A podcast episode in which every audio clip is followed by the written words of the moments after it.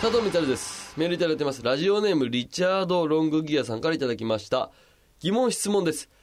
トイレタリーの中で、おお、トイレの中ってことかな？疑問があるのはスリッパと便座です。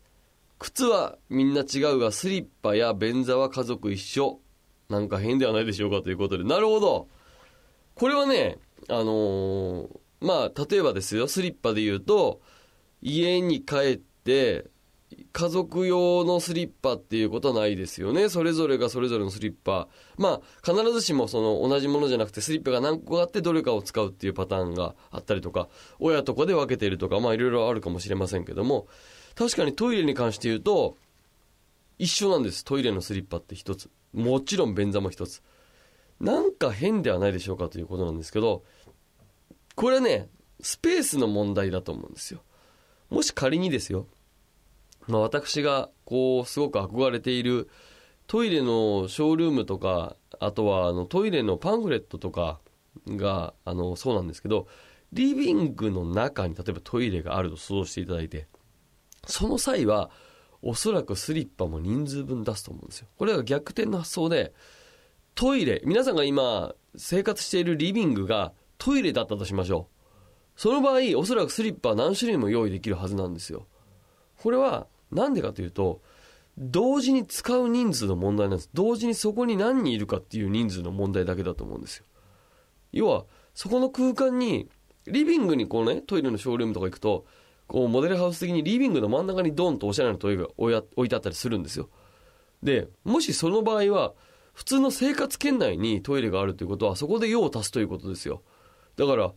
日常生活の中で用を足す人がいたり、ね、あとはテレビ見る人がいたりっていう空間なんです。あのショールームの構造で言うとね。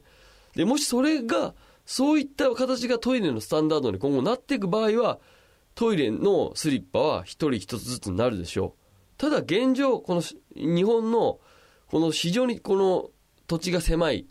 国ですよ。そして、トイレがどんどん小さくなって小ス、小スペース、トイレのね、面積が、日本は土地が狭い分家を建てるにしても、トイレの面積が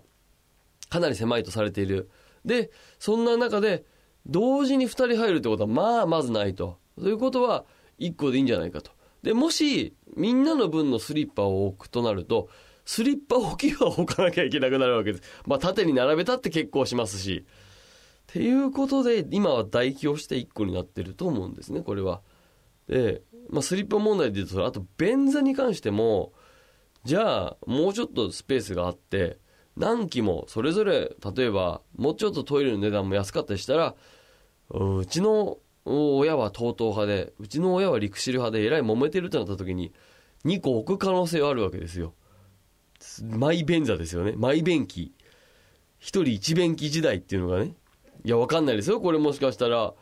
ね来る可能性ありますからそうなった時はまあまあでも現状のね日本のこの社会とあと土地と家の作る構造で言うと、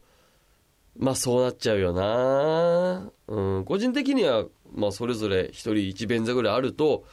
嬉しいは嬉しいですけどね。それぞれの、一人二便座でもいいぐらいだな。やっぱりそのね、朝日エイトのトイレもジャニス工業のトイレも置きたいじゃないですか。ね、業界第3、4位の名前を今言いましたけども。その各社のトイレを置いておいて、各部屋に一便器ぐらいあっても、いいかもしれないですよね。で、僕トイレのショールームにこう行くのが好きで結構行くんですけど、で行って、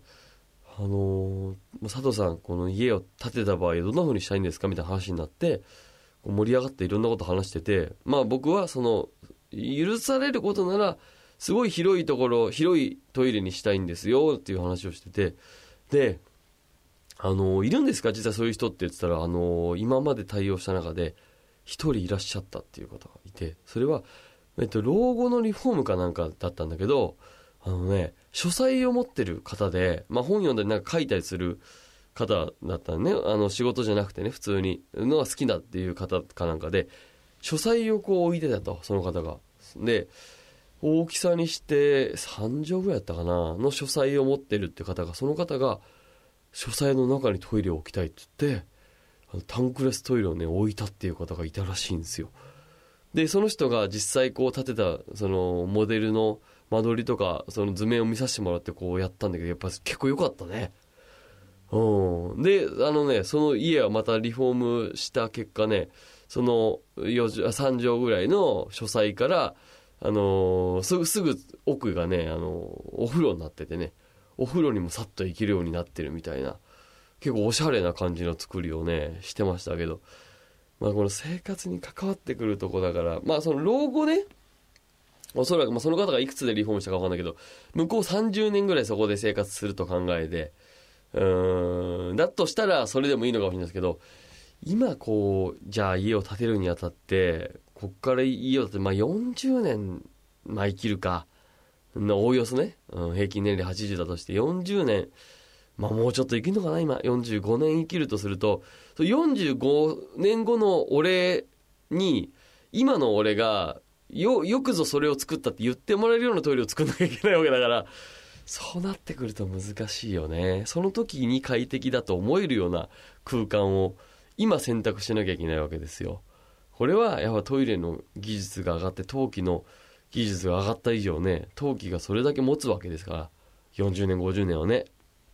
そうなってくると家を建てるっていうのはなかなか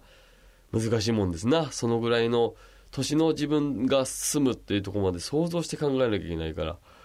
いや、非常に難しい話だなと思いました。さあ、ということで、えー番組に参りましょうか。えー佐藤光は臨休憩室。